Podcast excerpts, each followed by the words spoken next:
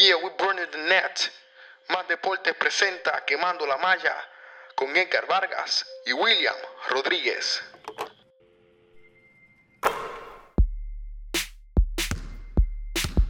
Curry, way downtown. Bang!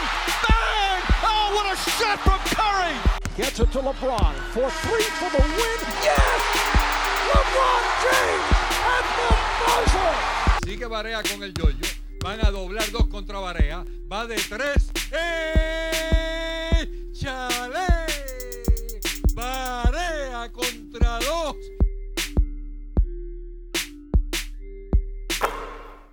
Aquí está su host, Ángel Maza.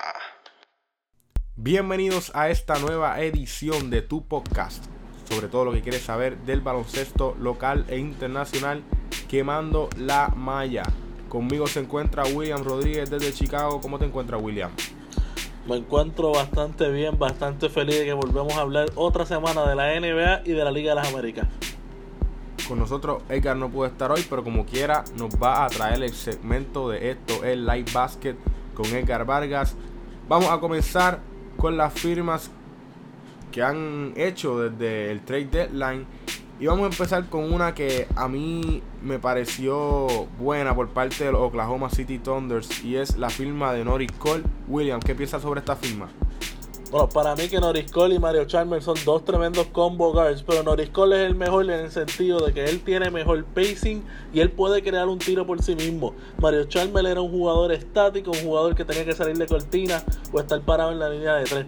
Norris Cole le va a traer a Oklahoma City un combo guard que puede entonces quitarle la responsabilidad de bajar la bola a Russell Westbrook y mover a Russell Westbrook al shooting guard. Que para mí eso es excelente. Mientras menos tiempo Russell Westbrook tenga la bola en las manos, cuando no esté atacando, cuando no esté creando ofensiva, mejor, porque son menos momentos en los cuales él está recibiendo cantazos, son menos momentos en los cuales él está pensando en cómo se va, en cómo va a mover el equipo. Mientras que sin la bola él se puede mover solo, juega sin el balón y puede ser que sus números no se afecten. Anoche en los 11 minutos que jugó Norris Cole, sus números no se afectaron. Es un jugador completamente energético. Es un jugador de que uno lo llama el microondas porque cuando entra esa cancha y viene caliente, lo que hace es baratar la defensa del otro equipo. Norris Cole tiene una buena visión de cancha también que le va a favorecer a este equipo de Oklahoma City que necesita Gares que creen ofensiva y Norris Cole es uno de estos Gares. Entonces vamos a pasar a otro guard pero que firmó con los Cleveland Cavaliers. Estamos hablando del tres veces All-Star Deron Williams. William, ¿qué piensas de esta firma? Bueno, es, triste porque estamos hablando de Norris Cole, que Norris Cole es un jugador bien energético, Norris Cole es un jugador que te viene a cambiar desde el banco el impacto del juego. Deron Williams podía hacer eso hace unos años atrás y para mí, antes de empezar la temporada, yo tenía a Deron Williams descartado, como ya un casquillo que había gastado toda su energía. Deron Williams sí es una presencia veterana. Deron Williams te trae mucha experiencia, pero es una experiencia limitada. Deron Williams nunca ha jugado en las finales de la NBA. Deron Williams, sus mejores temporadas fueron en Utah cuando estaba jugando con el gran Jerry Sloan. Después de eso, lo que hemos visto ha sido problema tras problema. Sus números se redujeron dramáticamente cuando entonces lo cambian para los Nets. Después de eso se va para los Mavericks. Para mí, Deron Williams, aunque es una presencia veterana y es el supuesto playmaker que LeBron James quiere, no es una solución a largo plazo. Me gustaría ver qué va a hacer Cleveland en la agencia libre este verano. Pero yo entiendo que Deron Williams para mí es, es contraproducente. Porque entonces es un, es un jugador que te atrasa más la ofensiva. Te, sí tiene un tirador más, pero ya tú tienes un equipo lleno de tiradores que ahora le tienes que repartir la bola también. Así que no sé, a mí esta firma de Deron Williams no me gustó. Hubiera preferido ver a Lou Williams en, en los Cleveland Cavaliers antes de Deron Williams. Bueno, William, a Deron Williams le gusta tener la bola en las manos. Esa es una de las cosas que a mí no me gusta mucho de este jugador. Y Deron Williams, como tú dices, ya muchos lo tienen descartado. Esta temporada resurgió un poco, pero para mí esta firma simplemente fue para complacer a LeBron James y traer a uno de los gares que a él le gusta, porque como sabemos, Deron Williams y LeBron James jugaron juntos en el equipo de USA y a, Deron, a LeBron James le gustó mucho Deron Williams.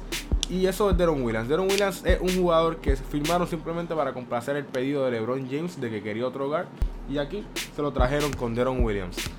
Entonces, vamos a pasar a otra firma que es una firma dudosa y es la de Matt Barnes para los Golden State Warriors. William, ¿qué tú piensas? Este, esto es un chiste. Los Golden State Warriors, antes de que seleccionara Kevin Durant, firman a José Calderón por un gran total de 2 horas y 415 mil dólares. Le hicieron un jersey y tan pronto se da a conocer que Kevin Durant va a estar lesionado por lo menos por un mes. Ellos le eh, a José Calderón. Gracias por venir, aquí tienes tus 400 mil dólares. Vete, firman a Matt Barnes. Matt Barnes es un alivio para Draymond Green. Porque ya tú no eres el único problemático en la cancha. Ahora tienes a Matt Barnes, que es un, un problema andante. Él es el, el, Yo lo bauticé hace años como el segundo run al test. Porque es tan y tan problemático que hasta sus compañeros se molestan con él. Pero eso es lo que te trae. Una buena defensa, una buena rotación. Para los playoffs esto es excelente. Porque aunque Kevin Garnett, Kevin Durant regrese, vas a tener una ala que defiende bastante bien, que rebotea, que lo pueden mover desde la 3 a la 4, que puede ayudarte a guardiar a Kawhi que puede ayudarte con varios jugadores que son difíciles de adaptarte. Esto es algo que los Warriors necesitan, ya que una de las partes que más les duele, aparte de bajo el palo, es que Stephen Curry no puede defender en el perímetro. Así que traer a un Matt Barnes para que ayude en la ala. Ya si Clay Thompson puede enfocarse en el point guard, Stephen Curry se va con el con el mejor, peor jugador ofensivamente y Matt Barnes ayuda a las alas con Draymond Green. A mí me gustó la firma. Mucha gente dice que es una firma goza, pero a mí me gustó. La única vertiente es que este es un jugador que tú te puedes llevar bien con él, pero a la vez te puedes llevar bien mal con él. Y tenemos dos egos grandes con él y Draymond Green. Hay que ver cómo se llevan estos dos jugadores. Pero para mí que la mentalidad de ellos dos es ganar. Y si la mentalidad de ellos dos es ganar, para mí van a tener una buena relación y puede ser... Yo leí un tweet que me gustó mucho que decía que Draymond Green y Matt Barnes pueden ser los mejores amigos o los peores enemigos, pero nada entre medio. Pero para mí va a funcionar son dos jugadores que tienen mentalidad de defensa y mentalidad de que quieren ganar. Y eso es lo que necesita ahora mismo los Golden State Warriors con esta lección de Kevin Durant. Vamos a pasar a otra firma de los Cleveland Cavaliers y es el centro Andrew Bogut. William, ¿qué piensa de, este, eh, de esta firma? Pues esta firma le da dos de todo a Cleveland. Y para mí que Cleveland se convirtió en el equipo o uno de los equipos en la liga con mejor banco, en el sentido de que tú sacas una pieza y pones una pieza igual o mejor viniendo del banco. En el sentido de Andrew Bogut, si tú empiezas con Tristan Thompson y Kevin, y Kevin Love, a cualquiera de los dos que saques y traes a Andrew Bogut, va a tener mejores momentos, va a pararse mejor para rebotear, va a atacar mejor el canasto cerca del canasto bajo el palo. O sea que si tú sacas a Tristan Thompson, estás poniendo a Andrew Bogut, es la misma energía y es el mismo estilo de juego. Si sacas a Kevin Love, entonces tienes una situación Twin Tower, donde tienes que tratar de rebotearle por encima al 7 pies de Andrew Bogut y al Energizer Bunny de Tristan Thompson. Que para mí esta firma es excelente. Aparte de esto le trae una situación psicológica a un macheo eventualmente entre los Warriors y los Cavaliers, ya que Andrew Bogut, se los estoy diciendo, está molesto con los Warriors y aparte de eso, es otro jugador que les va a doler porque abajo del palo él le va a ganar el macheo a Sasa Pachulia, le va a ganar el macheo a los rookies James McAdoo y le va a ganar el macheo a Javel McGee. Así que Andrew Bogut es la pieza clave, como dije en el último podcast, de quién iba a quedar campeón en esta temporada. Y al firmar con Cleveland, yo, ah, entiendo que ahora los favoritos son los Cleveland Cavaliers. Andrew Bogut es, el jugador que los Warriors menos podían querer que se fuera para los Cleveland Cavaliers. Andrew Bogut después de Steve Kerr y el mismo Stephen Curry para mí es el jugador que más conoce el juego de Stephen Curry.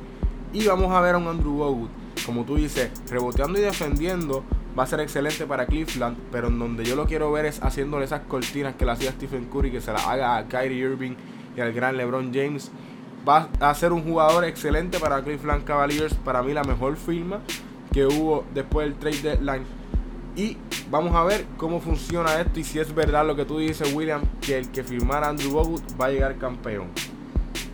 Vamos a pasar al próximo tema, que es después del trade deadline y de estas firmas, ¿quién termina con la mejor banca de la liga? William, ¿a quién tiene? Yo tengo a los Cleveland Cavaliers, porque es que con esta firma de, Andrew Bogut está imposible tú decir que va a ser cualquier otro equipo.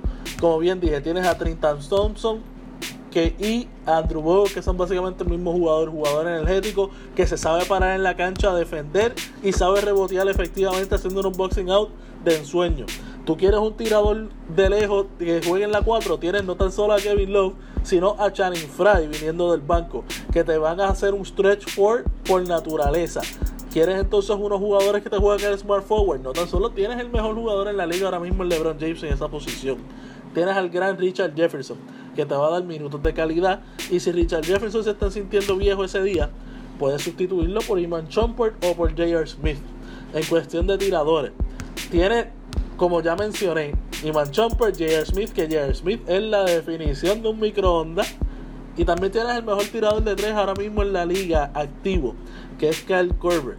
Que entre esos tres jugadores, J.R. Smith, Iman Chomper y Kyle Korver, te pueden hacer un party de tres más grande que cualquiera de los Splash Brothers y Kevin Durant. Así que se pueden ir a los palos en una competencia de tres.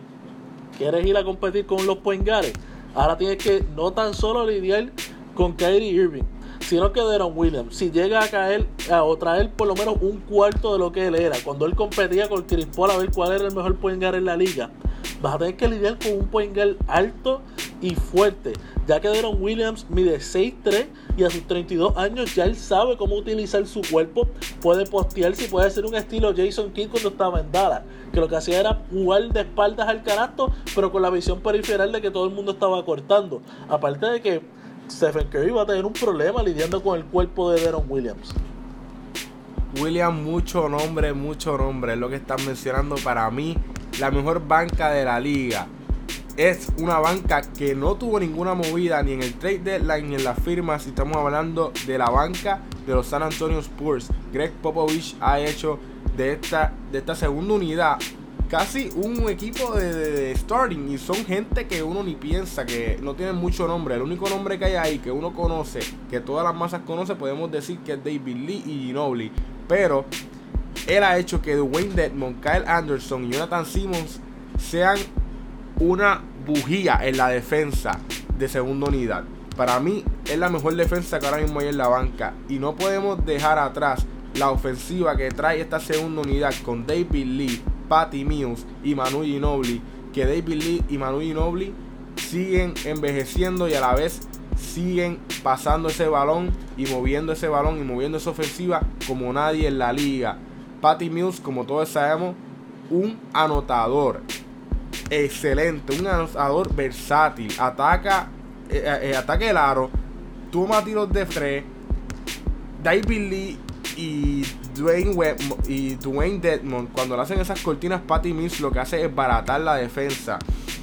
Este equipo para mí tiene la mejor segunda unidad porque hay química. Tú mencionaste una segunda unidad que lo que tiene son nombres. Hay que ver cómo sale esa segunda unidad, pero no podemos decir todavía que Cleveland Cavaliers tiene la mejor banca porque sabemos que el sistema de Greg Popovich ahora mismo está funcionando perfectamente y por eso no tuvieron que mover a nadie. William. No, tienes toda la razón en el sentido de que esa banca está jugando al estilo que le encanta a Paris Mills. Mucho pick and roll, mucho pick and pop. Lo vimos en los juegos de, de las Olimpiadas. Cuando veíamos a Paris Mills saliendo de esquinas de Andrew Bogut y de cortinas de Andrew Bogut y viendo cómo él eh, castigaba al equipo de Estados Unidos con sus triples. Ahora, San Antonio sí tiene buenos jugadores y jugadores jóvenes que están demostrando que tienen un lugar en la liga. Ahora, Cleveland ya tiene la experiencia.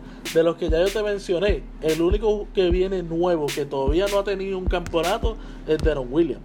El equipo de San Antonio tiene muchos de esos jugadores que son desconocidos, que, o mejor dicho, que no son jugadores que la gente eh, reconoce de cantazo, que todavía no han jugado en los playoffs o que todavía no se han visto en unas finales, como lo que es el mismo Jonathan Timmons, de John T. Murray, el mismo Dwayne Demon y Davis Bertans, que es un banco excelente. Es un banco que entiende a perfección el estilo de Greg Popovich y es un banco que se está dejando sentir.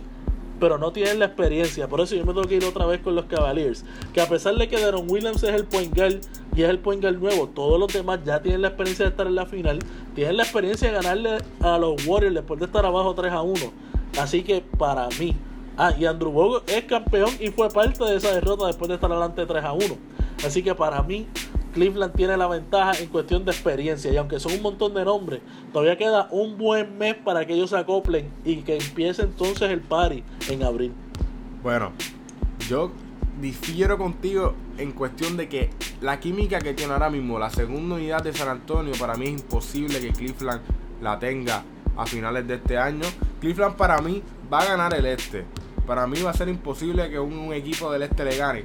Pero estamos hablando de unos San Antonio Spurs que no importa si tú no tienes experiencia en los playoffs, no importa si tú no tienes experiencia en la final, Greg Popovich siempre los pone adelante y los chamacos que siempre ha cogido y los pone en la segunda unidad siempre dan el grado. No podemos subestimar al gran Greg Popovich, que para mí es el que hace que estas segundas unidades funcionen tanto. William. Bueno, si nos vamos por el dirigente, sí. O sea, Greg Popovich puede ser el mejor dirigente de los últimos 20 años y eso incluye a Phil Jackson. Y yo puedo hacer el argumento que Phil Jackson siempre ha tenido equipos buenos y siempre donde él ha caído ha tenido equipos de ensueño. Y que Grepovich ha sabido construirlo y como tú dices, crear esas segundas unidades donde no importa quién tenga experiencia, todo el mundo trabaja como si todos fueran campeones. Ahora, estamos hablando del banco y del talento del banco y la experiencia del banco. A lo mejor el banco de Cleveland no necesita llegar al nivel de los Spurs, pero sí necesitan acoplarse. Con que ellos se acoplen un poquito más, con que ellos aprendan las malas mañas, con que ellos sepan cuánto va a cortar Deron Williams cuando él esté corriendo, cómo van a hacer sus pases, que él se acople a que Channing Frey lo que le gusta es tirar de las esquinas, no se la puede dar en diagonal al canasto porque él no va a tirar de ahí. Cuando él aprendan esa, cuando ellos aprendan a bregar con esas cositas, no tiene que ser por completo el, confiar en uno y el otro.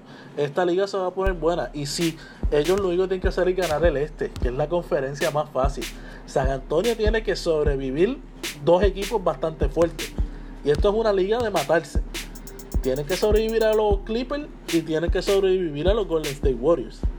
Y si, la, si Utah se pone para su número, Utah puede ser un problema y Houston también. Lo que pasa es que Houston está anotando a, niveles increíbles, y, pero no defienden. Y por eso es que a lo mejor yo los estoy descartando.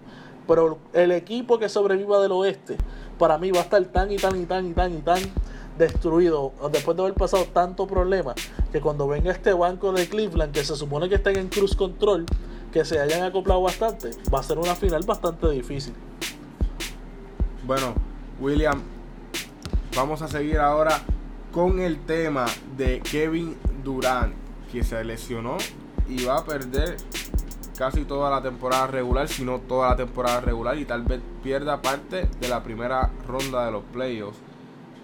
¿Cómo esto va a afectar a este equipo de los Warriors, William? Bueno, para eso ellos firman a Matt para entonces tener todavía esa altura, entre comillas, en el small forward y que alguien que pueda defender en el perímetro. Ahora, es difícil porque cuando tú tienes una lesión como la que él tuvo, que fue una lesión de, un MCL sprain, se toma tiempo en tu confiar en tu rodilla. Y algo que me estoy dando cuenta es que en el mes de febrero, de las siete lesiones fuertes que, o de las, sí, de las siete lesiones fuertes que sufrieron jugadores, seis fueron en la rodilla izquierda. Tanto él como Joaquín Noah, Joel Embiid, Kevin Love, Giovanni Parker y Zach Lavine. Ahora, para los Warriors, esto es una situación bastante difícil porque tu, tu tercer mejor anotador. Ya vieron en el juego de anoche cuando se enfrentaron contra los Bulls que fue un problema. El ellos no tan solo encontrar ofensiva, sino encontrar cómo caer en, tiempo. Draymond Green se veía fuera de, su jugador normal, ya que él no está acostumbrado a tomar tantos tiros desde que llegó Kevin Durant. Y se vieron que, que están en problemas. Cuando un equipo como Chicago te destruye y te destruye el nivel de que tuviste que sudar para empatar el juego, no para estar adelante, sino para empatar el juego y eventualmente perder. Yo no quiero saber cuando lo cojan un San Antonio, cuando lo cojan unos Clippers, que los Clippers están ya hartos de perder contra los Warriors, cuando lo coja un equipo completo que esté fuerte, porque si analizamos el roster de los Bulls, es un desastre por completo. Están medio mancos y, y ciegos y mudos.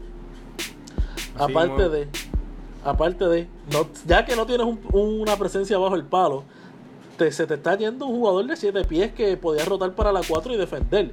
Y era, entre comillas, un ring protector. No sé qué, tú, qué significa que tú seas un ring protector ahora en la liga, porque lo único que Kevin Durant tenía es que mide 7 pies. Pero lo sustituye con un 6-8, o sea que ahora tiene más problemas bajo el palo. Así mismo es William. Es para ver la importancia que tenía Kevin Durant en este equipo. Y la importancia que tiene Kevin Durant en este equipo. Se han visto como otros Warriors. Ni siquiera se han visto como los Warriors que hemos visto en los últimos años. Perdieron contra los Wizards el juego que Kevin Durant cayó. Y ayer perdieron contra Chicago Bulls. En un juego donde, como tú dices, siempre se vieron abajo. Y se les hizo muy difícil tomar el control del juego. Kevin Durant tiene que regresar lo más pronto posible. Porque este equipo de los Warriors se va a ver en problemas. Porque, como tú dices, tú sí dijiste que habían soltado a mucha gente de la banca. Y entonces ahora se les va la mega estrella que firmaron. Y se ven en problemas. Y lo estamos notando que se ven en problemas. Kevin Durant abre la cancha de una manera increíble. Le hace la vida más fácil a todo el mundo en los Golden State Warriors. Y Kevin Durant, como tú dices, está mejorando la defensa esta temporada. Y es un jugador que es 7 pies de altura, pero de wingspan es algo increíble. Kevin Durant va a hacer mucha falta. Esperemos que lo tengan para empezar la primera ronda de los playoffs. Porque es necesario que Kevin Durant juegue desde el primer juego de los playoffs con los Golden State Warriors. Porque lo van a necesitar. Y como tú dices, una conferencia que todos los equipos, tú mencionaste de 5 a 6 equipos, pero para mí todos los equipos hay que temerle. Puedes quitar el octavo porque el octavo ahora mismo es Denver y ese octavo va a subir y va a bajar. Pero, Pero vamos a hay hablar que de eso, tener a mucho eso. cuidado. Vamos a hablar de eso, Massa. Ponle que sea Denver el octavo seed.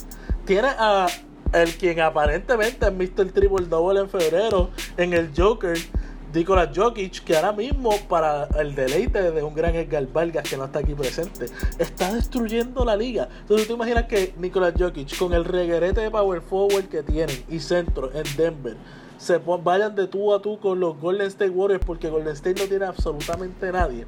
Que de repente venga Kenneth Farid y tenga una serie de ensueños junto a, Nikola Jokic. Que de repente tengas a, un Emmanuel Moody y que despierte y sea el point que todo el mundo espera que él sea. Eso significaría que si fuera Denver la octava seed, estarían en problemas los Warriors. Si es los New Orleans Pelicans, si es que despiertan los Pelicans, si ganan par de juegos y logran colarse, sería Anthony Davis y de Marcus destruyéndole la liga a los Golden State Warriors. Ahora, no es que Kevin Durant tampoco tiene que regresar ahora, es que tiene que regresar y caer en tiempo y ser el Kevin Durant prelesión, que no es lo mismo ni se escribe igual. Así que esto se ha puesto, gente, al rojo vivo. Yo estoy seguro que cualquier equipo que esté ahora mismo en la octava posición del oeste está salivando para jugar contra los Golden State Warriors y le están pidiendo a los San Antonio Spurs que no les rebasen a los Warriors para poder coger y destruirlos. Y los Dark Horses aquí, William, para mí son los Portland Trail Blazers. Se tienen que cuidar de un equipo de Portland Trail Blazers que venga virado. Pero como sabemos, cuando Damian Lillard y CJ McCollum vienen virados y ayer mismo Yusuf Nurkic en su segundo juego con los Portland Trail Blazers volvió a destruir al otro equipo con 18 puntos, 16 rebotes, 5 blocks y 6 asistencias. Hay que cuidarse, hay que cuidarse porque Yusuf Nurkic está jugando muy bien y si empata con Damian Lillard y sigue McCollum y siguen subiendo hacia, hacia ese octavo lugar, van a dar de qué hablar. Definitivamente, definitivamente, ahora mismo, cualquier equipo en el oeste puede ser un Dark Horse para, para eliminar a los Golden State Warriors. La pregunta es, ¿serán lo suficientemente Dark Horse o lo suficientemente fuerte como para entonces seguir tilteando la liga en cuestión de la segunda ronda? Porque Memphis está un poquito cojo, Oklahoma todavía le falta encajar, especialmente cuando traje esta nueva pieza de Touch Gibson. Los únicos equipos que tienen tiempo encajando y que se ven bien son San Antonio, Houston, Utah y los Clippers. Y nosotros sabemos la historia que tienen los Clippers de simplemente lesionarse a mitad de serie. Así que esto, esta conferencia del oeste se está poniendo bastante interesante y todavía nos queda un mes de temporada regular. Así mes, como sabemos, es la conferencia a ver siempre. Todas las series son buenas. Vamos a esperar a que empiece ese abril para ver a los playoffs de la NBA que van a estar buenísimos, lo sabemos. Entonces vamos a hablar de la primera semana de DeMarcus Cousins con los New Orleans Pelicans. William, Ay, qué semanita. Bueno, pri- la primera semana de Marcus Cousins ha sido de tres derrotas y una victoria. La victoria vino en contra de los Detroit Pistons. Ya era hora Eh, las derrotas vinieron bastante fuertes. Perdieron por 30 contra los Houston Rockets. Pierden por 13 contra Dallas, que Dallas está otro equipo que está totalmente destrozado, a excepción de Harrison Barnes. Entonces pierden contra los Oklahoma City Thunder por 8. Este equipo está este equipo está buscando qué rayos fue lo que sucedió. El juego que Boogie no juega, que es por una técnica contra Oklahoma, ellos ganan. Así que lo triste es que de Michael Cousins a lo mejor el cambio fue bueno en papel. A lo mejor lo que necesitan es tiempo para que ellos entonces se ajusten. Y a lo mejor es la temporada que viene cuando ellos explotan. Aparte de que esto es un equipo que no tiene todas las piezas que le gustaría tener en el sentido de que se hizo este equipo en el trade deadline. Y en el trade deadline tú no tienes muchas opciones de cortar, firmar, escautear, ver quién puede acoplarse bastante bien con mis dos nuevas estrellas. Así que aunque ha sido una semana pésima para el grande Marcus Cousins, yo entiendo que debería de, tomarse con pinzas. Esto puede ser un equipo grande, a lo mejor no ahora inmediatamente, pero no tiene que ser ahora, porque estos son dos jóvenes en, Anthony Davis y en Marcus Cousins que tienen bastantes años para seguir jugando. Así que yo entiendo que los Pelicans pueden tanquear esta temporada y seguirlo de largo y esperar hasta que la temporada que viene para empezar a, dar, a decir que hablar en la conferencia del oeste. Pero William, sabemos que eso no es lo que quiere hacer la gerencia. La gerencia hizo ese cambio para tratar de hacer un playoff push. Porque ellos saben el descontento que tiene Anthony Davis de siempre darlo todo y no llegar ni siquiera a los playoffs. Está difícil, porque trataron de hacer el playoff push y lo que están haciendo es cayendo más abajo en los standings del oeste. Que hay muchos equipos que quieren ese codiciado 8 seed.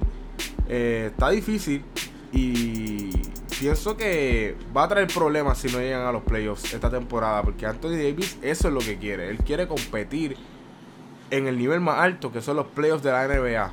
Porque Anthony Davis ese es el talento. Él tiene el talento para siempre estar todos los años en los playoffs de la NBA. William. Él puede tener el talento, pero hay que entender que él nunca tenía el talento alrededor de él. Y eso se toma tiempo. Un equipo no es simplemente como en 2K17, que yo hice un cambio, ahora tengo tres tremendos jugadores y ellos se van a acoplar de la noche a la mañana. Todo el mundo va a saber dónde tiene que estar parado aprendiéndose la jugada. Yo voy a saber cuáles son las malas mañas, se las voy a pasar donde él quiere y los dos vamos a promediar 40, 30 puntos por juego, los dos vamos a promediar 15 rebotes por juego y los dos vamos a promediar 5 gorros por juego. Esto es la vida real, esto se toma tiempo, se toma tiempo para ajustarse, se toma tiempo para ver cómo van a traer jugadas nuevas, porque no pueden seguir utilizando las mismas jugadas viejas, porque de Marcus Cousins no encaja ahí. El stretch four que ellos tenían, que era Ryan Anderson, antes lo que hacía era dormir en la línea de 3. Ese no es de Marcus Cousins. Para mí que esto es un, un, proceso y esto es un periodo de crecimiento. Aunque la gerencia pudo haber pensado que ellos iban a hacer un playoff push y dar de qué hablar esta temporada, hay que entender que en un mes tú no puedes hacer un super equipo. Y eso es lo que están tratando de hacer en, los Pelicans. Tú puedes ajustarte y puedes aprender una que otra cosa, pero no vas a, llegar a los playoffs cuando estabas de cualquier manera tres juegos fuera. Ahora mismo los Pelicans están cuatro juegos fuera de los playoffs, que no es algo inconcebible que ellos entren. Pero tienen que entender que esto es un proceso de crecimiento. De Marcus Cousins solamente lleva cuatro juegos en, los Pelicans uno de ellos no lo jugó. Así que sería algo de, ajustarse a la situación y ajustarse a el uno y el otro y el resto del equipo. Y también los Pelicans tienen que entender que no tienen a los mejores jugadores en las mejores posiciones ahora mismo. Así mismo es William, pero como te digo, la gerencia esperaba lo que tú y yo sabemos que no iba a pasar, que ese playoff push, porque ahora mismo tiene que haber, como tú dices, muchos cambios en el equipo para que de Marcus Cousins encaje. Pero como te digo, Anthony Davis lleva esperando cuatro años para que este equipo le ponga mucho talento alrededor. Y él poco a poco se va a ir cansando, William, porque tú tener ese talento y no poder estar en los playoffs demostrándolo, tiene que ser difícil, tiene que ser agotador. Después de 82 juegos tú dando el máximo, tiene que frustrar, William. Bueno, pregúntale a un Kobe Bryant que Kobe Bryant por poco se va en el 2007. O pregúntale a un Paul Pierce que Paul Pierce estuvo toda su carrera en, los en los Celtics y no fue hasta el 2008 que le trajeron ayuda. Sí es frustrante, sí es difícil. Pero a la misma vez tienen que entender que este equipo se hizo de la noche a la mañana y que no pueden esperar que fueran a, a competir de la noche a la mañana. Yo entiendo que Anthony Davis es un- una persona bastante madura, que él puede entender eso. Yo entiendo que él le va a dar la próxima temporada. La próxima temporada va a ser la que va a decidir qué es lo que va a suceder en, en New Orleans. Ya que si la temporada que viene ni siquiera están cerca de entrar, es más, si la temporada que viene con DeMarcus Cousins y Anthony Davis, y dependiendo qué firmen y quién se quede en los Pelicans, si ellos no entran cuarto, quinto o sexto en los playoffs, puede ser decepcionante para Anthony Davis y puede ser que se vaya. Pero para mí que él es lo suficientemente maduro para entender que esto tiene que ser un proceso a largo plazo y que el año que viene, la temporada que viene, es que va a ser la que va a decidir su futuro. Bueno, William, hablando de esperar, esperamos mucho tiempo para ver a Joel Embiid jugar. Nos dio muchos juegos excelentes esta temporada, pero cayó otra vez. Y vamos a tener que esperar hacia la próxima temporada para poder volver a verlo jugar. Y como te digo, para nosotros fue un deleite verlo 30 juegos jugar. Pero ¿crees que la liga le va a dar a Joel Embiid el Rookie of the Year a un jugador que solo ha jugado 31 juegos? Con la calidad de jugadores que tenemos ahora mismo de rookie, yo se lo daría. Es difícil tú nombrar un rookie que haya tenido los números y el impacto de Joel Embiid. Por eso lo existe el cambian a Noel Noel. Estaban a punto de cambiar a Yahi Okafor porque yo entendí que ya tenían su pieza, clave en Joel Embiid. Yo entiendo que, que van a tener que, que pensarlo bien. Esto no es la norma. La liga usualmente tiene un mínimo de juego. Usualmente son entre 50 a 60 juegos para tú definitivamente te- eh, ser candidato para ese galardón. Yo se lo daría, pero yo entiendo que la liga no se lo va a dar y que la liga va a estar bastante fuerte y bastante estricta y se lo posiblemente se lo den a Dario Saric. Yo también pienso que tal vez se lo den a Dario Saric. Pero si hay un momento en la historia en que se puede hacer esto por primera vez, este es el año. Sí. Porque como te digo, muy difícil tú hablar del segundo jugador que está detrás de Joel Embiid para la Rookie of the Year porque no han hecho mucho para uno poder decir, ah, él se merece Rookie of the Year si Joel Embiid caía. No ha habido ningún Rookie of the Year que haya jugado menos de 50 juegos. Para mí va a ser difícil que la liga compense a Joel Embiid y le dé el Rookie of the Year. Pero si hay un año para hacerlo, es este año porque para mí este ha sido el año más desastroso de rookie en, en los pasados 10 años. Y es difícil, es difícil seleccionar a, a Joel Embiid porque solamente jugó 30 juegos, pero es más difícil para mí seleccionar otro jugador como Rookie of the Year porque ninguno ha dado el grado esta temporada. Y como sabemos, Joel Embiid ni siquiera le tocaba esta clase de rookie. William. Ese es otro problema que tiene, tiene ahora mismo Joel Embiid en su contra. Esta es su tercera campaña con los Sixers, pero técnicamente su rookie, su año rookie. Y le vas entonces a tratar de dar el galardón de Rookie of the Year, pero técnicamente es su tercer año.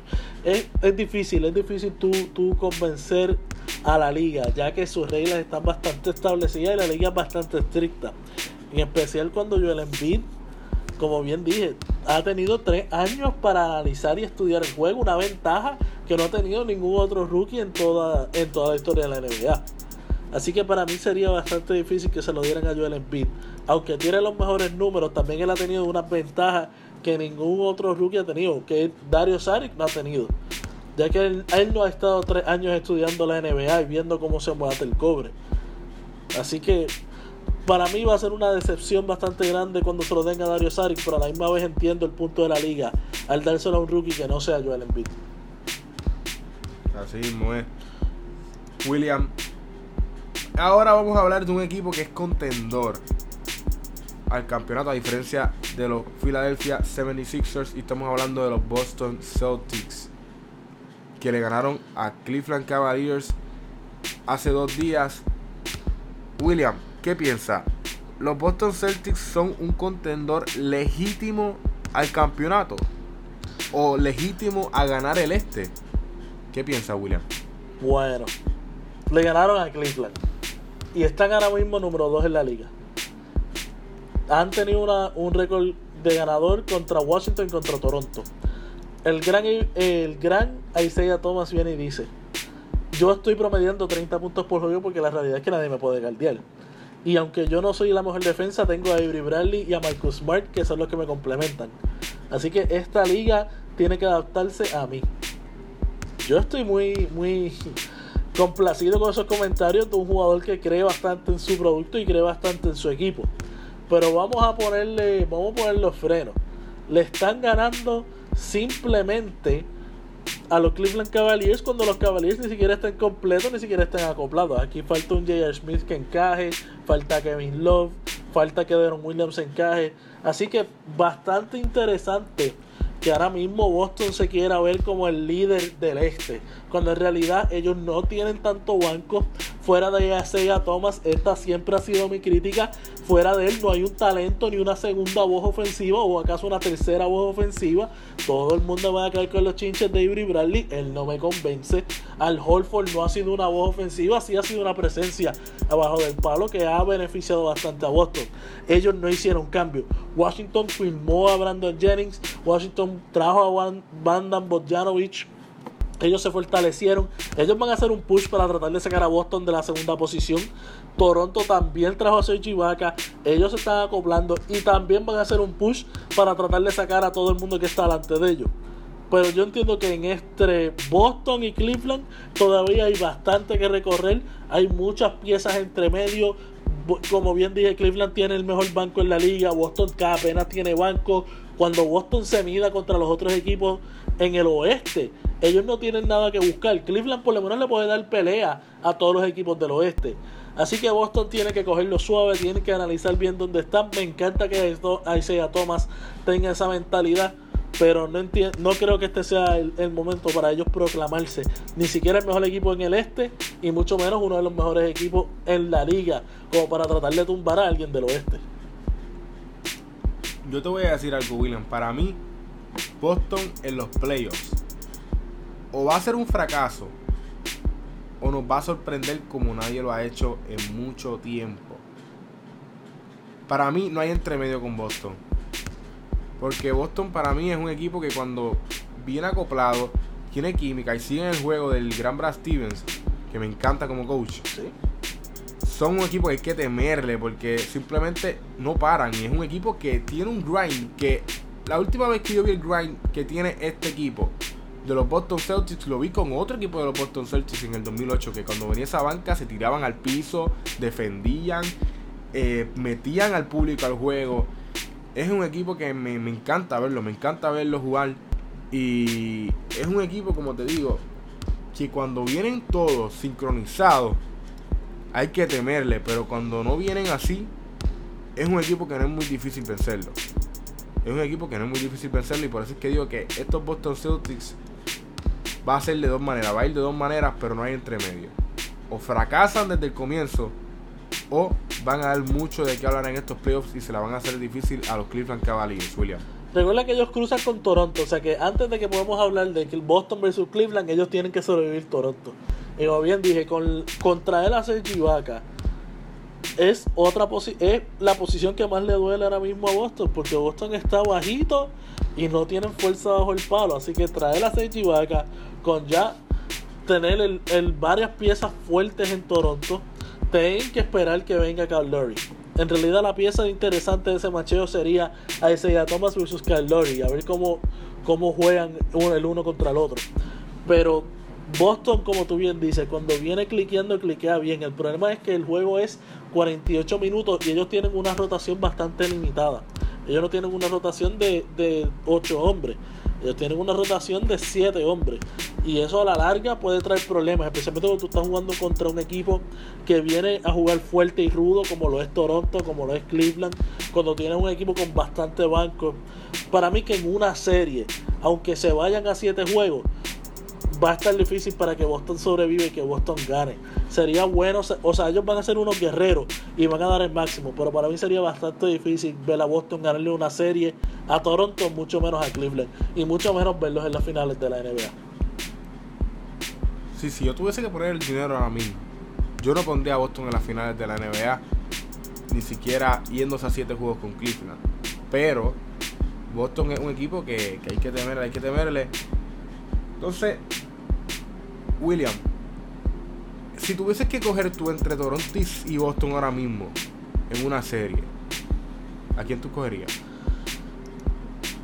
Yo me tendría que ir por Toronto, aunque Toronto está más bajito, Toronto tiene más banco, yo entiendo que Toronto lleva más tiempo jugando juntos en el sentido del core. Al Holford todavía para mí, aunque ha tenido una buena temporada, se está ajustando a Boston.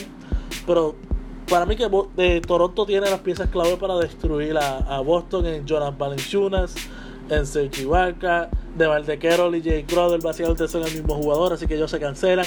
Avery Bradley y la de Mal de Rosen, hay un problema de altura del cual de Mal de Rosen abusaría por completo.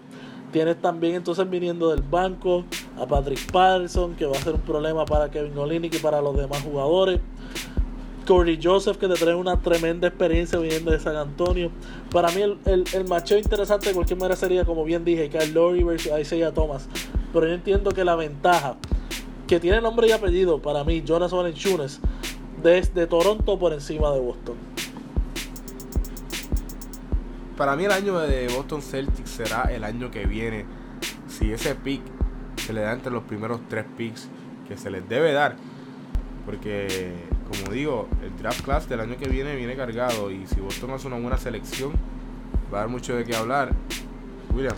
Yo no sé, yo estoy analizando aquí los últimos drafts de los últimos años.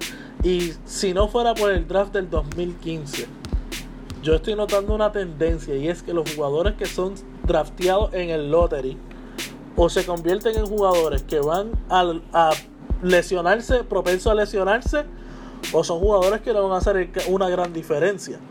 Yo ahora mismo estoy, estoy viendo que nuevamente fuera del draft class del 2015 no hay ningún jugador en los últimos años que haya cambiado por completo el, marco de un equipo o la imagen de un equipo como para llevarlo a los playoffs o a la próxima ronda de los playoffs.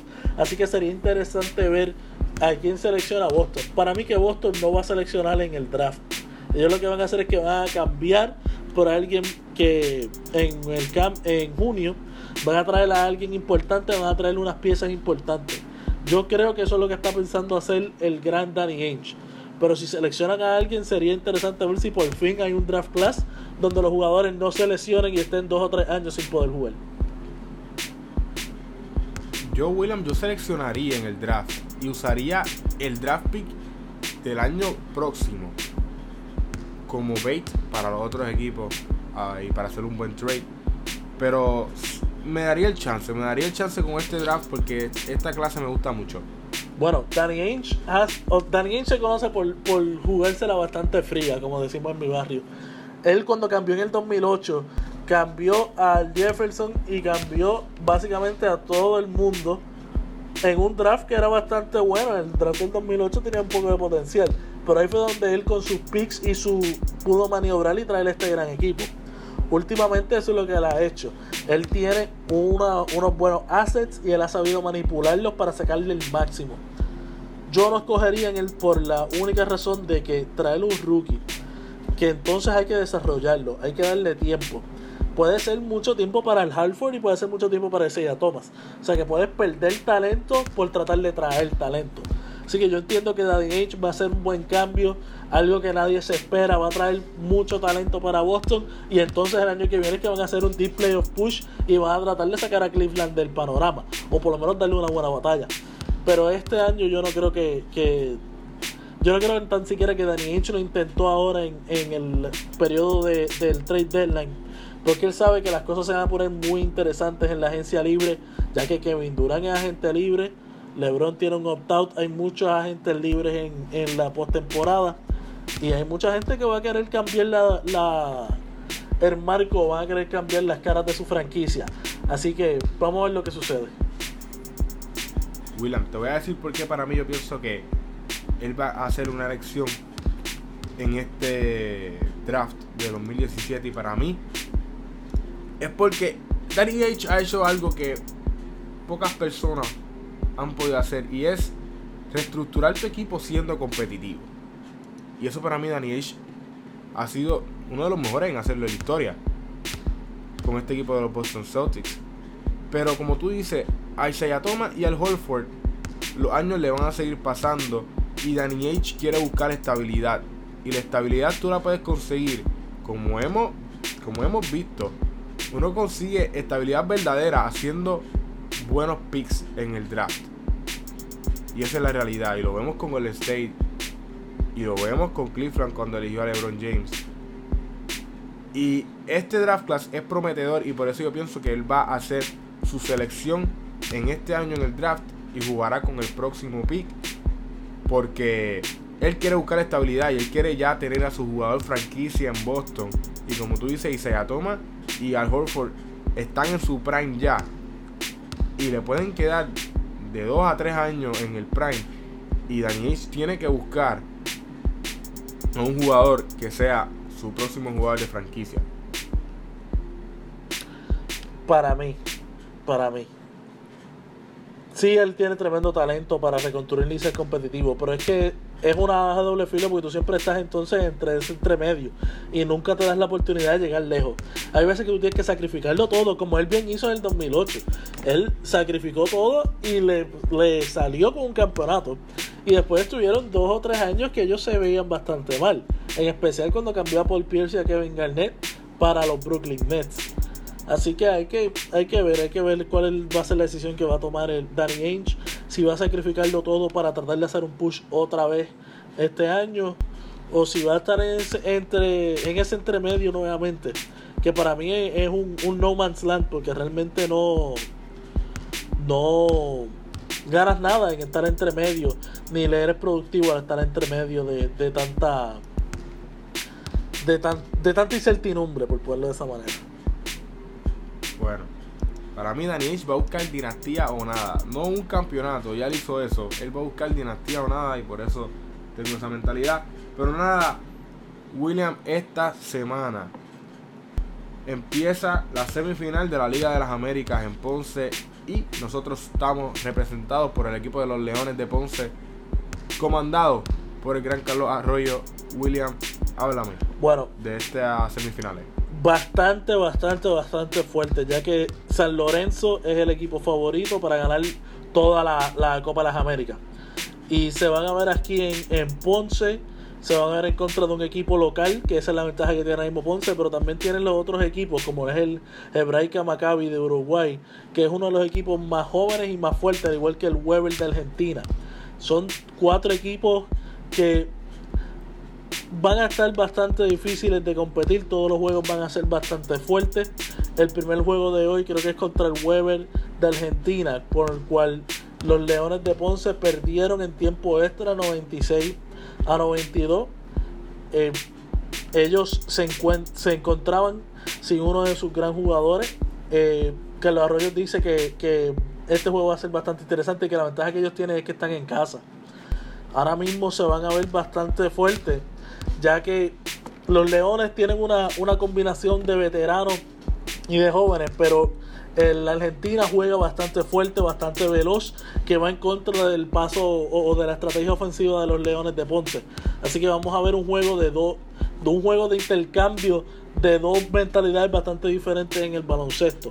Aparte de eso, ahora mismo en, en las otras, los otros dos equipos, el Uruguay y el San Lorenzo, cuando se encuentren, también van a ser el dos equipos que tienen. Uno tiene el mejor anotador de todo el torneo, que es Gabriel Deck, por el cual está, que está jugando en el San Lorenzo, que encestó 176 puntos en la primera ronda, promediando 25.3 puntos por juego. Y aquí es el problema.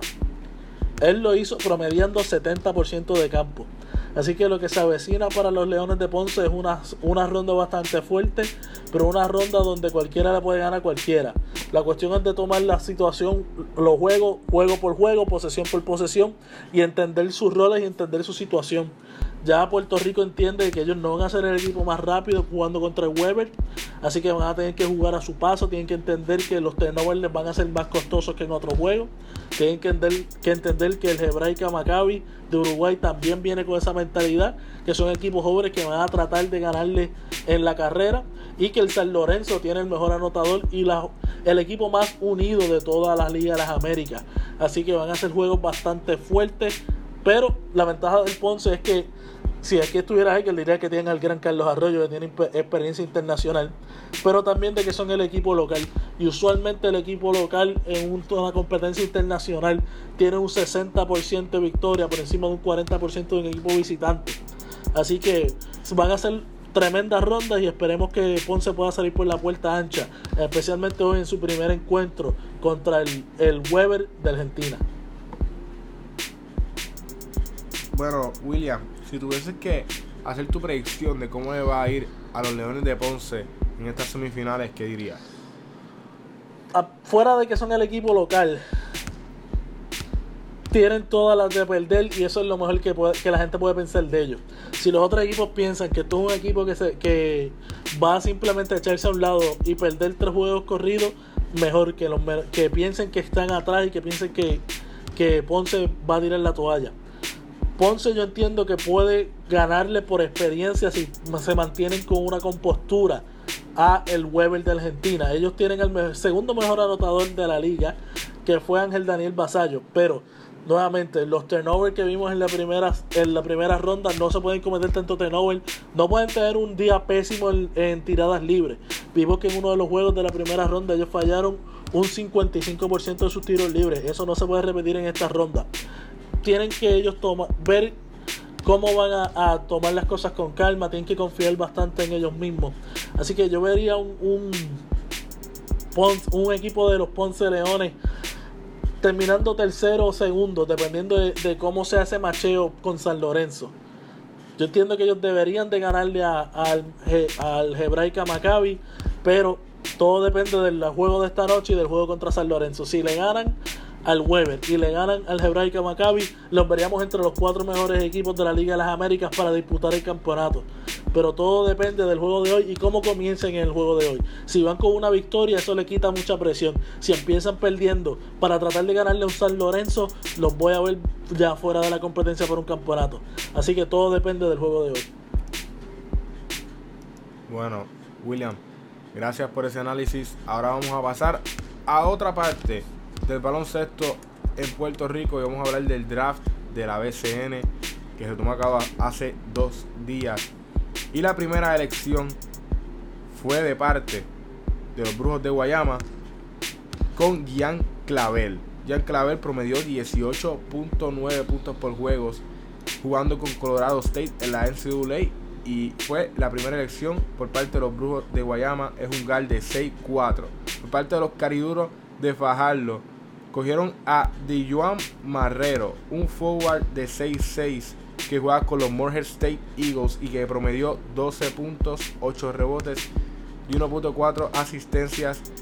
El tercer pick lo fue Carmelo Betancourt de la UPR de Río Piedras que ayer hizo un triple double en el juego live contra la UCB en dos overtime y lideró a los gallitos a ganar ese juego. Además del triple double, también hizo 5 robos de balón. El cuarto pick lo fue Harold McBride por los caciques de Humacao. Él jugó con Gardner Webb en la NCAA. Este jugador promedió 10 puntos por juego jugando con el Gardner Webb. Los Brujos de Guayama, después de seleccionar a Ian Claver, tuvieron el quinto pick también y eligieron a Eric Sandoval, quien jugó en Georgetown College de la NAIA. Los Leones de Ponce cogieron un prospecto que tiene Puerto Rico en Eliel González, que jugó con los North Carolina AT en la NCAA. Es un guard que promedió 10 puntos por juego con North Carolina AT, 3.5 rebotes y 2.8 asistencias por juego. William, me preguntaron si tuviese que elegir a un jugador que no fue elegido en la primera ronda, que va a dar de qué hablar yo elegiría a William Willow Cruz Rodríguez de los Atléticos de San Germán. William para mí tiene un body frame que está hecho para la BSN, que es un juego súper físico. William Cruz ha trabajado toda su vida con el frame de él. Está ancho, está difícil de mover. Es un guard que aguanta el contacto. Es un guard que tiene muy buena visión dentro de la cancha y es un guard que defiende y le gusta defender. Y eso es lo que tiene que buscar la NCAA eh, perdón, la BSN con estos jugadores y es ponerlos al frente y ver cómo funcionan en el torneo. Y para mí, si tengo que escoger a una persona que va a darle que hablar fuera de la primera ronda, elegiría a William Willow Cruz de la UNE, que juega ahora mismo con, con la UNE en la live. Este, William Willow Cruz va a dar de qué hablar para mí. Como vuelvo y digo, su cuerpo está hecho para la BSN. Veremos si estoy en lo correcto o si no. William, para ti, ¿tienes algún jugador que puede dar de qué hablar en el BSN que no haya sido de los primeros picks, que todos sabemos que hablaron muchos de ellos porque tienen mucho talento, William. Yo no, no tengo un pick así que sea mi favorito, que yo diga que puede salir y, ser una superestrella de, de cantazo, pero sí estoy de acuerdo con lo que dijiste, Massa, que el BSN se tiene que enfocar ahora mismo en traer talento joven y en ver cómo se, se bate el cobre y cómo ellos se experimentan aquí en el BSN para luego llevarlos al torneo internacional. Por eso a mí me gusta lo que están haciendo los indios de Mayagüez. Al salir de muchos refuerzos, salir de muchos jugadores que no, como John Holland, que nunca ha pisado un tabloncillo en el BSN, y se están enfocando en traer muchos rookies. En este draft del BSN draftearon cuatro rookies bastante bastante fuertes y bastante hábiles en, el, en la live, como lo que es Pedro Fournier, entre otros. Y me gustaría ver cómo este grupo de jóvenes se va a acoplar y cómo ellos van a dar de qué hablar en la liga. Ya que yo entiendo que este equipo va a ser un equipo con pocos refuerzos. Hay unos rumores de cómo le en la plantilla le deben todavía dinero a los jugadores del 2016-2017. No van a poder firmar refuerzos. Para mí eso es excelente porque vamos a ver a todos estos jóvenes que ellos draftearon, a todos estos jugadores del patio, venir a jugar para un equipo bastante con bastante ánimo y que van a tener una nueva fanaticada reenergizada, ya que tuvieron un contrato con el colegio de Mayagüez, donde ahora los estudiantes entran a mitad de precio. Así que va a ser bastante interesante ver un equipo joven con jugadores jóvenes, jugadores recién salidos de la live o que todavía están jugando live, representando en el BSN a un pueblo que es bastante joven y bastante universitario. Así que yo entiendo que el BSN se está moviendo, o por lo menos los indios de Mayagüez se están moviendo en la dirección correcta, que habrían de escuchar a Ángel Maza y el consejo que, él acaba de decir y moverse a, desarrollar el talento que tenemos aquí en la LAI y que tenemos en Puerto Rico antes de ir buscando refuerzos y convertir el BSN en una liga de refuerzos. Como tú dices, los indios de Mayagüez no pasaron ningún pick. En todo hicieron su selección y en el tercer pick, como dije, cogieron a Carmelo Betancourt, después cogieron a Carlos Arroyo, que jugó la eh, División 2 en el NCAA, después cogieron al Indio, eh, Alexander Curez, que ahora mismo es Tarzán en el colegio, y después cogieron a Yadiel Osuna, y además de esto cogieron a Pedro Fournier, que solamente está en su primer año jugando live y ha dado mucho de qué hablar con la UCB. Vamos a ver cómo les va a todos estos picks de los indios de Mayagüez, que como tú dices, están tratando de fomentar el talento local aquí y con los jugadores que cogieron pueden desarrollarlo y pueden sacar nuevas estrellas puertorriqueñas para el BCN. Sí, aparte que se fueron bastante locales, ya que Yadiel Usuna es del área oeste y Carlos Arroyo jugó en la Inmaculada Concepción de Mayagüez, o sea que son jugadores que pudieron haber sido hijos de franquicia, son jugadores de aquí del patio. Y yo estoy seguro que los mayagüezanos han estado bastante alegres de ver a Yadiel Osuna y a Carlos Arroyo quedarse en Mayagüez y jugar para los indios. Y Alexander Curet, que juega ahora mismo con los terceros del colegio también. Sí, tendremos a los colegiales yendo de cabeza, saliendo los juegos de la live cuando ya Curet no juegue para, para los tarzanes y yendo directo a, apoyar a los, a los indios de Mayagüez. Bueno, Ahora pasamos con esto es Live Basket con Edgar Vargas. Lo mejor del baloncesto universitario con Edgar Vargas. Esto es Live Basket.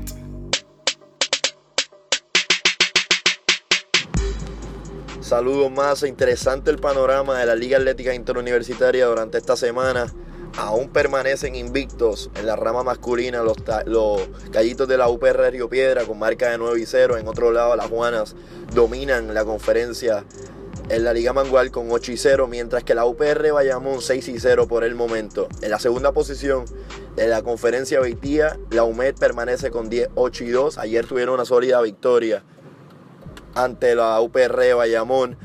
La American Uni la UPR Bayamón es ellos mismos quienes están en la tercera posición con marca de 7 y 2 y la American University 6 y 3. Por otro lado, en la Liga Mangual, los Tarzanes vienen de atrás. Actualmente están en la tercera posición con marca de 7 y 2. Hay un triple empate en el liderato entre la Católica de la Pontificia Universidad Católica, los Taínos del Turabo y el Colegio de Mayagüez, todos con 7 y 2. Aguadilla, una, una semana luego de haber comenzado bien sólidos en, esta temporada. Dos derrotas consecutivas en esta semana. La primera contra la Inter, la segunda contra los terceros del colegio que los apabullaron en el Coliseo Rafael Mangual. Por otro lado, en la Liga Femenina.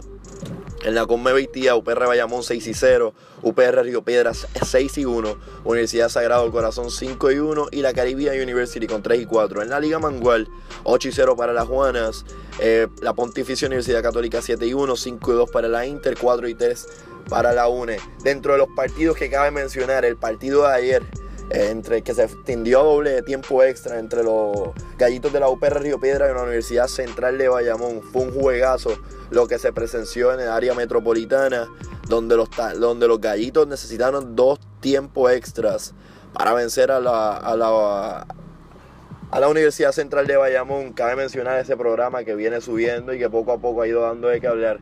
También la actuación hace un tiempo atrás, esta semana, de Cristian Cuco López, 51 puntos en su último partido en el Toriceo, en su cancha en la UPR de Calle. Realmente fue una labor impresionante y algo que vamos a estar entrevistándolo dentro de breve acá en Más Deportes. También cabe mencionar los Tarzanes, luego haber comenzado un poco más atrás o haber tenido varias derrotas al hilo, han ido poco a poco mejorando su desempeño y actualmente todavía tienen esperanzas de pasar en la primera posición de cara a la postemporada. Así que interesante el panorama que se vivió durante la pasada semana en la Liga Atlética Interuniversitaria. Con nosotros se encuentra el Cuco de los Toritos de la UPR de Calle, Cristian Cuco López. ¿Cómo te encuentras, Cristian? Todo bien, gracias al Señor.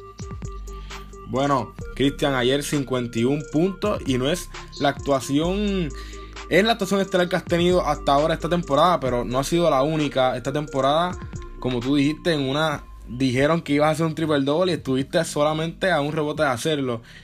Eh, sigues dando de qué hablar.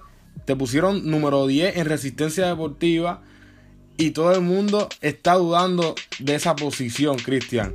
Háblanos del juego de ayer, cómo te sentiste antes de, tu último juego en el Toriceo. ¿Cómo te sentiste durante el juego y después del juego cuando te enteraste que habían metido 51 puntos? Bueno, fíjate, el, sentimiento de que era el último juego me, nunca me había dado, o sea, nunca me había pasado eso. Y fíjate, si, si no te puedo mentir, desde antes del juego yo me sentía como nunca. O sea, yo nunca me había sentido tan ready para un juego como ayer. Los compañeros míos confiaron en mí, supieron que no hicieron ningún tipo de ajuste, porque en esta temporada normalmente pasaba el primer quarter y ya todo era por San Juan conmigo. Pues el Turabo no, no ajustó conmigo y pues, o sea, seguimos en el mismo plan en el mismo plan, usar la jugada, mucho pick and roll y gracias a Dios tenía la mano caliente y los compañeros míos supieron identificar eso y nos mantuvimos defendiendo y en la ofensiva pues yo la encabecé. Bueno, Cristian, el Turaba uno de los favoritos del torneo y le hiciste 51 puntos como si fuera nada. Para más decir, cuando te enteraste que había sido 51 puntos, ¿cómo reaccionaste?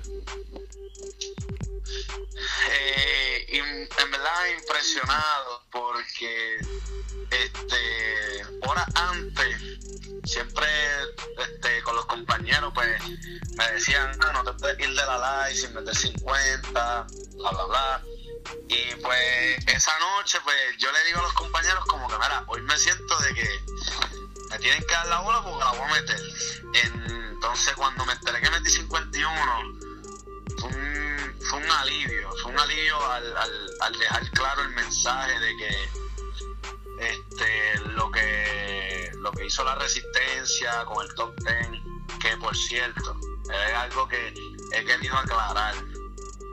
El pegador de Resistencia Deportiva, él, Feliciano y yo somos, somos muy, o sea, muy, muy cercanos. Y, no tengo nada en contra de ellos ni de la resistencia.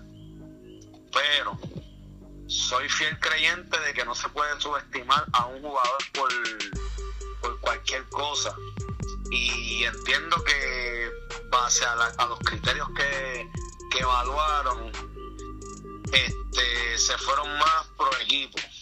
Por más, por más que, que tú vayas a hacer un top 10, a mí, entiendo yo, tienes que ver cuál es la importancia del jugador en su equipo. Y entiendo yo que con, con, con las actuaciones que yo llevo haciendo desde rookie, pues entendía yo que estaba en los top 5. O sea, yo, yo soy realista, hay muchos jugadores buenos en el top 10, todos tienen mi respeto, pero yo sentí que se me faltó el respeto. Y desde el día uno me dediqué a, a dejar claro ese mensaje de que este a mí no, no se me, se me tomó, no se me tomó en consideración el top 5, pues yo le voy a demostrar a la gente que yo pertenezco a, a esos cinco jugadores. Sí, Edwin Feliciano de Resistencia Deportiva mismo dijo que tú merecías estar más arriba en el top 10, que no es él, fue mucha gente, fue un conglomerado de gente que tuvo esa, esa decisión. Pero ¿cómo, fue eh, ¿cómo tú te sientes al callar tanta boca después de esas actuaciones que tuviste tan temporada en la live? Un alivio, un alivio porque este te puedo, o sea, mm, siempre, siempre ha sido así. Si, si no, si te, si, si te soy sincero, desde que, desde que empecé a, a crear mi propio nombre, siempre ha sido así, siempre he sido subestimado por todo el mundo, siempre he sido criticado y eso, pero gracias al Señor y al trabajo duro, pues eh, he logrado mantener la consistencia, que eso es algo que muchos jugadores pierden a, a lo largo de su carrera. Y pues yo me mantuve consistente en lo que yo hago. Al callar bocas, pues ese fue el propósito. No, no, se ha logrado, no se ha logrado el objetivo ya que debido a que no he entrado. Pero entiendo yo que con lo que he hecho, la gente ha cambiado de opinión a, a criterio entiendo yo que, que, que no se puede no se puede tapar el cielo con la mano. Y pues promediar casi un triple doble es algo que se ve todos los días en la liga puertorriqueña entiendo yo. Y pues mi equipo me respaldó desde siempre y supieron cuál era mi meta y me apoyaron en eso. Y pues ahí está se, se calla la boca con, con, con el juego no, no fuera del juego. Y pues me dediqué a eso. Y hablando del juego, Cuco, ¿quién te inspiró a ti?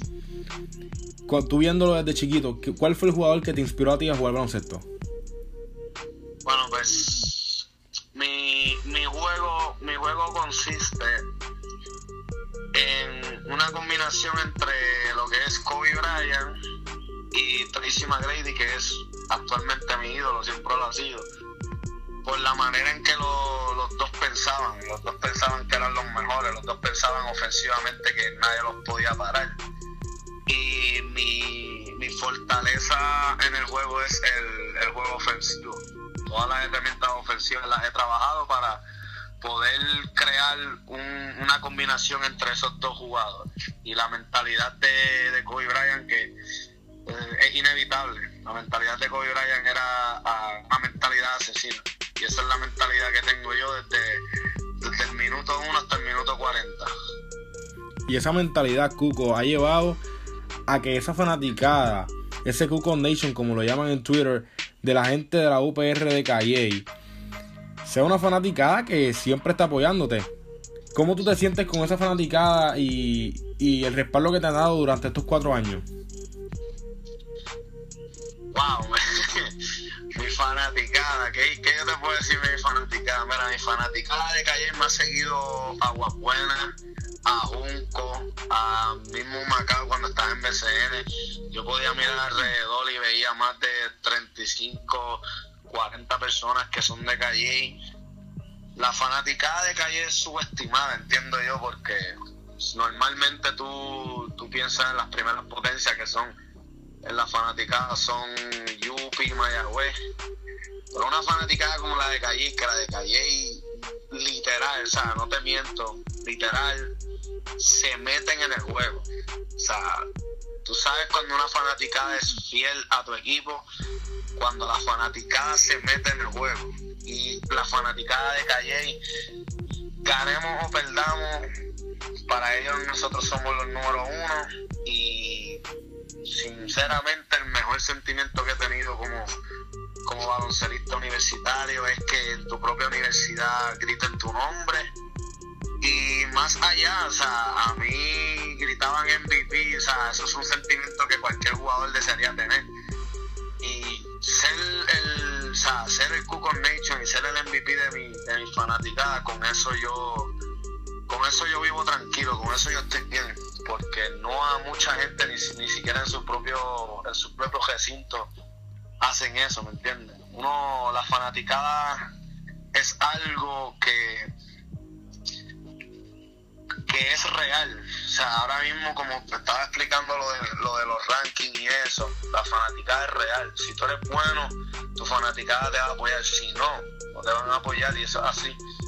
Y mi fanaticada me ha apoyado desde el día uno. Todo eso, toda esa controversia son gente de Calle. Porque ellos saben la capacidad que yo tengo y la, la, la clase de jugador que yo soy ahora mismo. Y lo has demostrado, Cuco. Ellos te van a seguir hacia cualquier sitio que tú vayas. Entonces vamos a hablar de eso. ¿Cuál es tu próximo paso, Cuco? Bueno, al finalizar mi- mis cuatro años live, la meta es sencilla. Primero, obviamente, como soy un estudiante atleta, la meta es graduarme y terminar mi bachillerato en educación física. Pero, este, mi meta, mi, está, mi meta y mi sueño es lograr establecerme en el baloncesto supernacional que gracias a Dios pues me he tenido muchas invitaciones a practicar, pero o sea, los pies en la tierra. Hay que, hay que ser claro y pues hay que seguir trabajando, pero la meta es establecerse el BCN.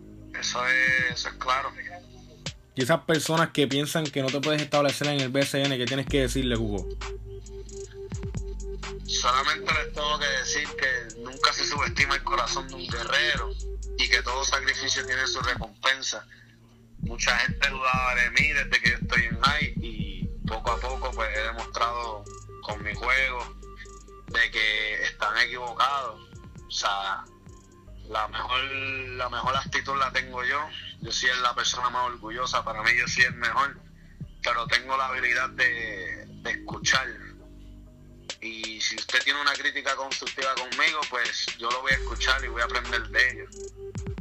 Pero simplemente es, hay que apoyarse uno al otro porque el, el talento puertorriqueño es inmenso, pero a veces la, o sea, la envidia y eso, pues como que choca ahí.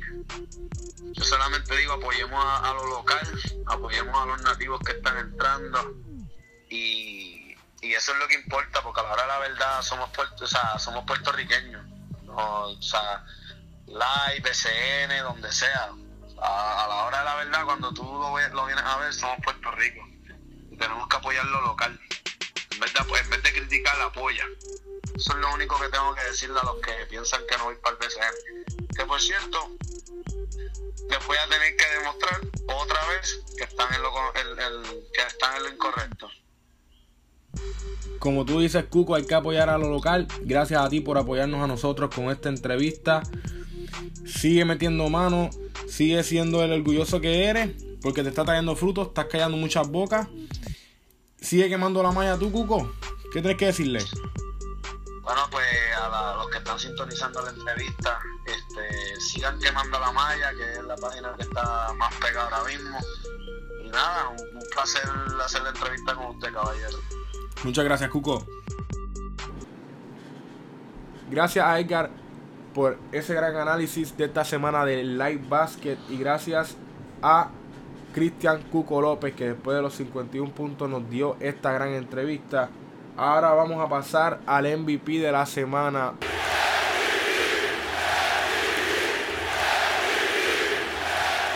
William, ¿a quién tienes como tu MVP de la semana? Bueno, mi MVP de la semana tiene que ser Kawhi Leonard. Tuvieron cinco juegos, tuvieron tres juegos fuertes contra los Clippers en los Clippers, contra los Lakers en Los Ángeles. O sea, tuvieron dos juegos corridos en Los Ángeles. Y aunque Los Ángeles Lakers están como el peor equipo en el oeste, de cualquier manera es un equipo joven. Y después de jugar contra los Clippers, jugar contra los Lakers, que son dos equipos que les gusta subir el tempo, está bastante difícil. Y por fin se acabó el rodeo trip que esto es un, un periodo de un mes donde los Spurs no tienen ni un solo juego como local en San Antonio. Ellos regresan y le ganan por un punto a Indiana.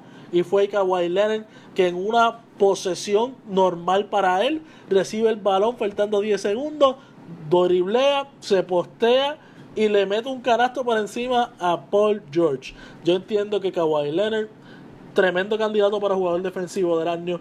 Para mí, un tremendo candidato de MVP que debería ser considerado todos los años. Ha tenido una semana de ensueño. Mantuvo, está manteniendo a estos Spurs solamente a tres juegos de los Warriors. Y con un montón de gente joven, un montón de gente nueva. Eh, eh, parece que Tim Duncan todavía está jugando. Porque San Antonio no ha bajado su calidad no ha bajado su desempeño y todavía están compitiendo como uno de los mejores equipos en el oeste. Así que yo entiendo que Kawhi Leonard es gran parte de eso. Y al cerrar este rodeo trip con esas dos victorias y la primera victoria en casa, él se merece ser el jugador de la semana. William, me voy con tu selección de toda la semana. Me sorprende que no lo hayas escogido esta semana. Me voy con Russell Westbrook. De cuatro juegos ganaron tres, perdieron uno. Pero en los tres juegos que ganaron, en los tres hizo triple double. Ay, Dios, puñeta. Y de los cuatro juegos que tuvo, en tres juegos anotó más de 40 puntos. Russell Westbrook en verdad que está estúpido ya hablar de él porque simplemente sigue haciendo estos números que no podemos dejar de hablar de él. Russell Westbrook, mi MVP de la semana y el MVP de la liga para mí en esta temporada, por más que digan que no, Russell Westbrook ha mantenido a los Oklahoma City Thunders en el playoff picture. Y ahora con estos cambios que hicieron, van a tener que temerle a estos Oklahoma City Thunder Williams. No, yo no puedo seguir diciendo que es Russell Westbrook, porque entonces lo que voy a tener que hacer es grabarme todas las semanas diciendo lo mismo. Estoy tratando de variarlo, pero sí Russell Westbrook, o sea, la gente está menospreciando lo que está haciendo Russell Westbrook. Él está promediando un triple double. Eso no se hace desde Oscar Robertson. Oscar Robertson mismo dijo que por fin alguien lo haga, que por fin alguien rompa mi récord o que lo iguale. Yo entiendo que con los cambios que hizo Oklahoma, sus números de asistencia van a subir, sus rebotes van a bajar, porque Tash Gibson hace tremendo trabajo limpiando el cristal. De la misma manera, Steven Adams, yo creo que con un poquito más de ayuda, ahora va a descansar un poquito más y va a poder rebotear más eficientemente, pero sus asistencias van a subir. Y yo entiendo que Russell Westbrook, si no se lleva el MVP esta temporada, y se lo dan a la basura defensiva de James Harden. Yo entiendo que uno, la gente que vota por el MVP deberían de ser todos despedidos y echados a la basura. Segundo, yo quiero saber quién rayos le va a dar por encima del MVP a James Harden cuando James Harden sí, cool, está haciendo point guard. Russell Westbrook que toda la vida ha tenido estos números con Kevin Durant en el equipo. Um, James Harden ahora mismo está jugando con un dirigente que le encanta que tomen tiros y le encanta que simplemente ganar no importa lo que cueste. Billy Donovan es un dirigente bastante estricto y antes de él Scott Brooks también era un dirigente bastante estricto que lo tenían a Russell Westbrook jugando con su mente y diciéndole cómo moverse y cómo utilizar las piezas de ajedrez. Para mí, que un jugador más completo, mejor talento y con por encima mucho más experiencia que James Harden es Russell Westbrook y se merece el MVP. Vamos a ver si se lo dan a Russell Westbrook. Esperemos y vamos a ver cuáles son los resultados al final de esta temporada. Gracias William por mantenerte conmigo hasta el final. ¿Dónde te pueden conseguir en Twitter? WJRN718. Dos trofeos hay allí de campeón de mis días hace años cuando yo dirigía baloncesto. Así que me pueden conseguir por ahí para debatir sobre todo del baloncesto. Si quieres contactarte con Edgar Vargas y hablarle de Live Basket, que es lo que habló en este, en este episodio, Búscalo at Vargas Deportes en Twitter. A mí me puedes buscar at masa underscore 1207. Sí, todavía uso el underscore. Entonces, a nosotros nos puedes encontrar al más Puerto Rico en todas las redes sociales y en Twitter. Busca la página deportiva at deportes PUR. Gracias por quedarse con nosotros hasta el final. Nos vemos la semana que viene y que mientras tanto sigan quemando la malla.